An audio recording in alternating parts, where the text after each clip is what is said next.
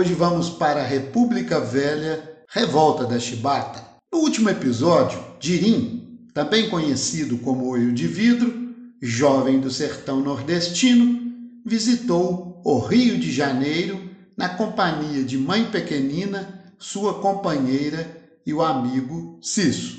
Era o ano de 1910 e os jovens nordestinos estavam encantados com a natureza exuberante, a culinária carioca, a musicalidade e os passeios que a cidade maravilhosa oferecia.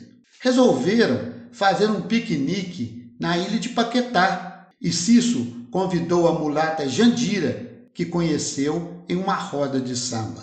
A Baía de Guanabara proporcionava uma visão deslumbrante. A cidade era uma combinação de Mata Atlântica com uma cidade erguida em morros e uma água azul do mar. Tudo parecia correr às mil maravilhas. Cisso, caçoando de Jandira pelo sotaque carioca, e Dirim corria pela praia, tentando alcançar mãe pequenina em uma brincadeira que terminava em abraços e beijos. A visão idílica do Rio de Janeiro contrastava com os profundos problemas sociais vividos por seus habitantes: racismo, desigualdade social e violência do Estado contra as camadas pobres da população.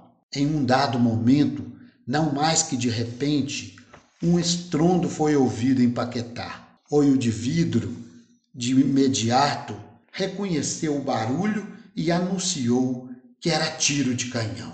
Nunca foi descoberto de qual embarcação saiu o disparo que fulminou duas crianças que naquele momento se encontravam no Morro da Conceição.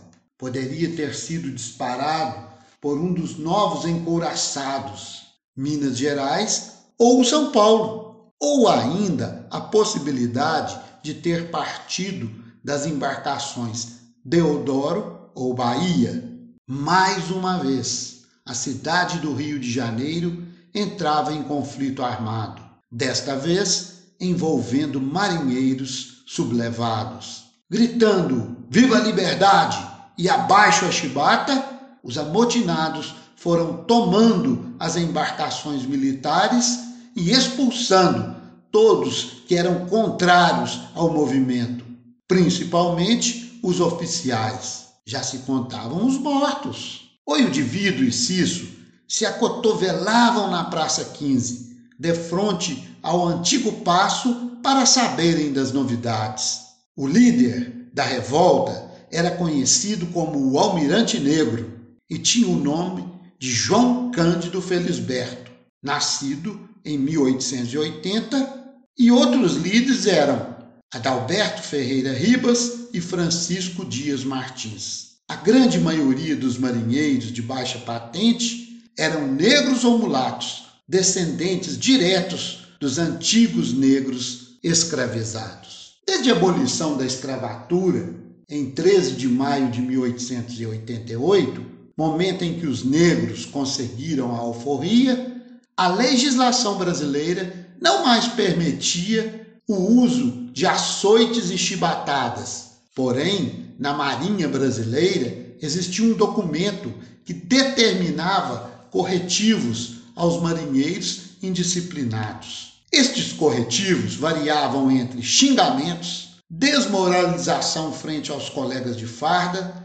passando por bolos ou palmatória, que era um instrumento de madeira com furos, que eram batidos com força na palma da mão, até as temidas chibatadas. A chibata assumiu, para os negros marinheiros, o mesmo papel exercido pelo açoite durante a escravidão: lamber as costas dos negros.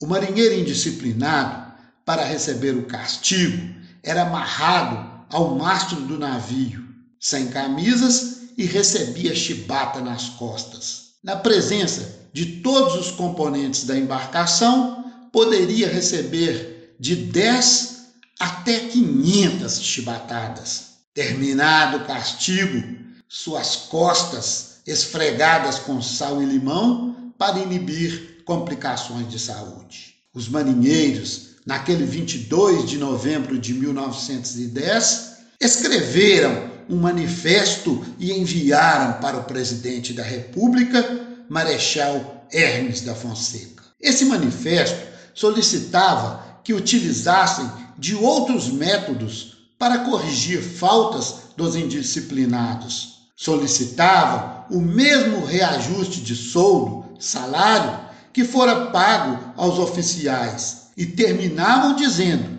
que eram republicanos, amavam o Brasil e respeitavam os superiores hierárquicos, mas continuariam a bombardear a cidade caso não fossem atendidos. Haviam conseguido revelar a humilhante realidade a que eram submetidos no interior da Armada por seus oficiais superiores. Depois de muitas idas e vindas, os políticos aceitaram as ponderações e prometeram perdoar os revoltosos. Mas não foi o que aconteceu. Assim que depuseram suas armas, alguns foram mortos, outros encarcerados e os demais enviados para o Acre para trabalharem na construção da ferrovia Madeira-Mamoré. João Cândido foi encarcerado com mais 17 marinheiros numa masmorra na Ilha das Cobras. No dia seguinte, 16 companheiros de João Cândido estavam mortos nesta cela. Haviam morrido por asfixia da cal que havia sido jogada no local. João Cândido sobreviveu.